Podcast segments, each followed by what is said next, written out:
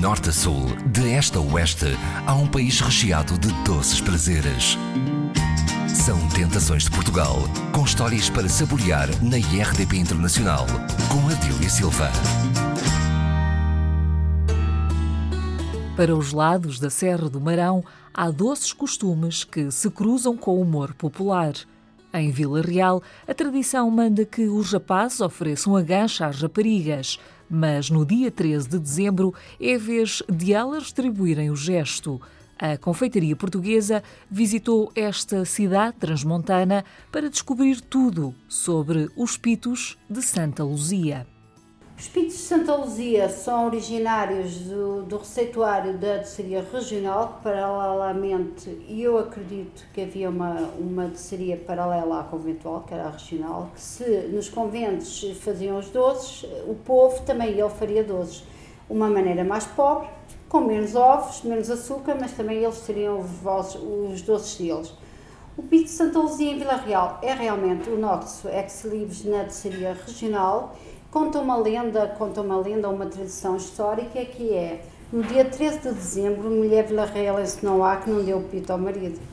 Por isso, no dia 13 de dezembro, as pastelarias de Vila Real enchem-se de pitos para oferecer ao marido. E é claro que depois vai haver a retribuição com outro doce cujo nome é a gancha de São Brás. Quando se fala da doçaria regional, fala-se realmente de uma doçaria ligada muitas vezes a cultos, a cultos eh, de religiões, neste caso Santa Luzia. Este produto é vendido no dia de Santa Luzia, que é a padroeira do, dos olhos, em que se faziam romarias a pedir a Santa Luzia eh, bênçãos para as pessoas que sofriam por mal de olhos. A doçaria regional também, também está sempre ligada com, com a cultos de fertilidade, porque era muitas vezes nestas festas de romaria que se encontravam as pessoas e que muitas vezes também elas dedicavam o seu amor a alguém e era através dos doces, doces com séculos de existência e que era através destas festas que elas encontravam o seu par ou, ou alguém que gostavam. Rosa Cremês é gerente da Casa Lapão, aqui em Vila Real, há cerca de 32 anos. Esta casa nasceu justamente também em 1932. Esta nova fase da casa esta nova comigo cá dentro nasceu no dia de Santa Luzia, no dia 13 de dezembro de 1989. Escolhemos este dia por também ser um dia emblemático para a cidade.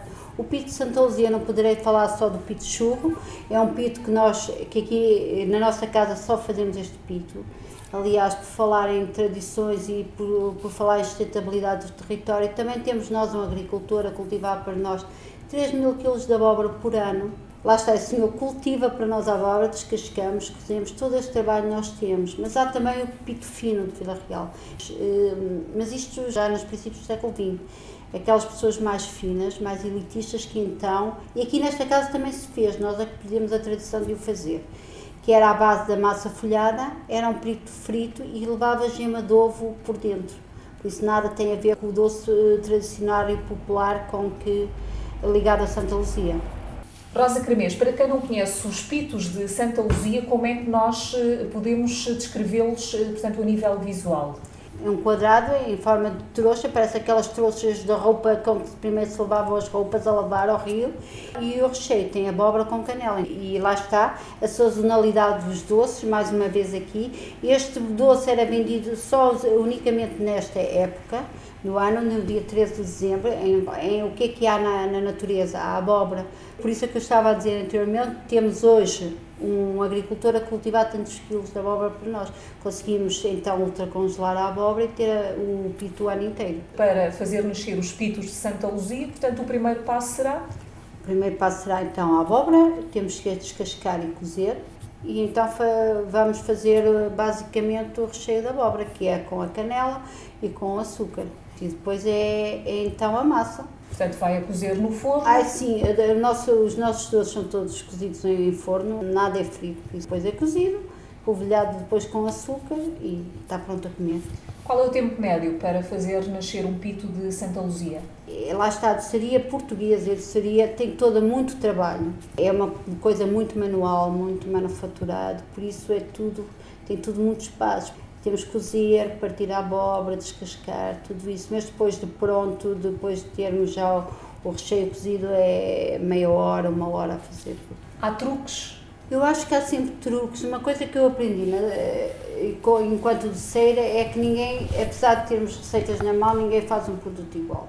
Mas não, os truques é muita dedicação, muito amor, é o único truque que eu consigo eh, e, e realmente achar os produtos certos na, e de qualidade. E em termos de, de, alterações ao longo destes 100 anos? Basicamente é a mesma coisa. Eu neste momento já podia estar a trabalhar com abóbora de, de pacote, que já anda por aí a ser vendida, e não, e que por isso, por isso temos sempre este conceito que é o território o que é nosso, o, aquilo que nos ensinaram e enquanto eu puder, enquanto houver um agricultor que me semeia a abóbora, estarei lá para comprar. Este doce confeccionado aqui na Casa Latão pode ser encontrado à venda uh, noutros locais? Sim, o pito também nós já vamos tendo espalhados por vários, por vários sítios do país. Aqui, aqui em Vila Real vendemos basicamente para as casas que temos, que são nossas, nós temos durante o ano inteiro. Os eh, curiosos e os apreciadores dos pitos de eh, Santa Luzia chegam de onde? Olha, o, nestes últimos anos o pito ganhou uma visibilidade como tradição. Então há muitas pessoas a virem de fora, mesmo no dia de Santa Luzia, já, já vi comer o pito.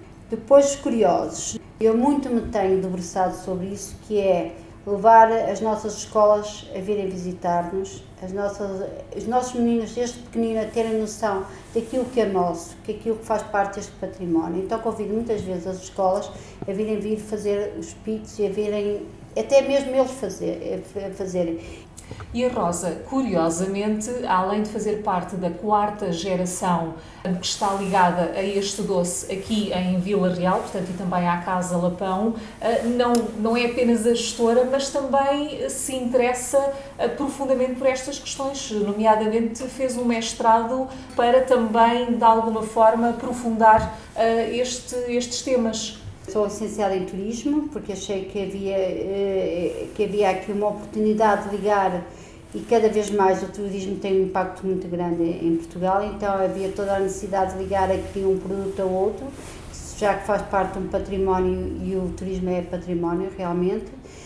Eh, estou a fazer um mestrado em alimentação e estou a fazer sobre, sobre a doçaria portuguesa. Continua a ser aquilo que eu faço, sou doceira há 31 anos tenho este legado, este património vila-realense também que eu abracei. Então estou a fazer um mestrado de alimentação e tem sido um fascínio imenso descobrir até que ponto nós já estivemos, quem são os doces, onde é que estivemos com eles. Nós levamos eh, os nossos doces para além de fronteiras.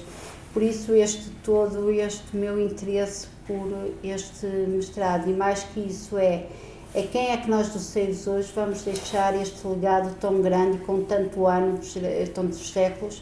Os pitos de Santa Luzia saem de Portugal? Também vão saindo de, de Portugal, mas curiosamente é um, é um doce que tem menos durabilidade que outro qualquer. O recheio é mais sensível e não aguenta tanto tempo como outro doce. Eu já cozinhado só tem durabilidade de 3 dias, basicamente.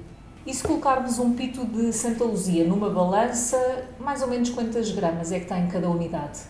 Tem para 200 gramas, lá está, mas é, é dos nossos doces menos calóricos, porque uh, estará bem para aquelas pessoas que não gostam tanto de açúcar, porque a abóbora, o doce da abóbora não é muito doce, por isso teriam aqui um bom doce para comer. E para acompanhar, o que é que a Rosa sugere? Também um vinho doce. Sim, um vinho do Porto, uma jerpiga, um, um vinho pro, eh, daqui da região.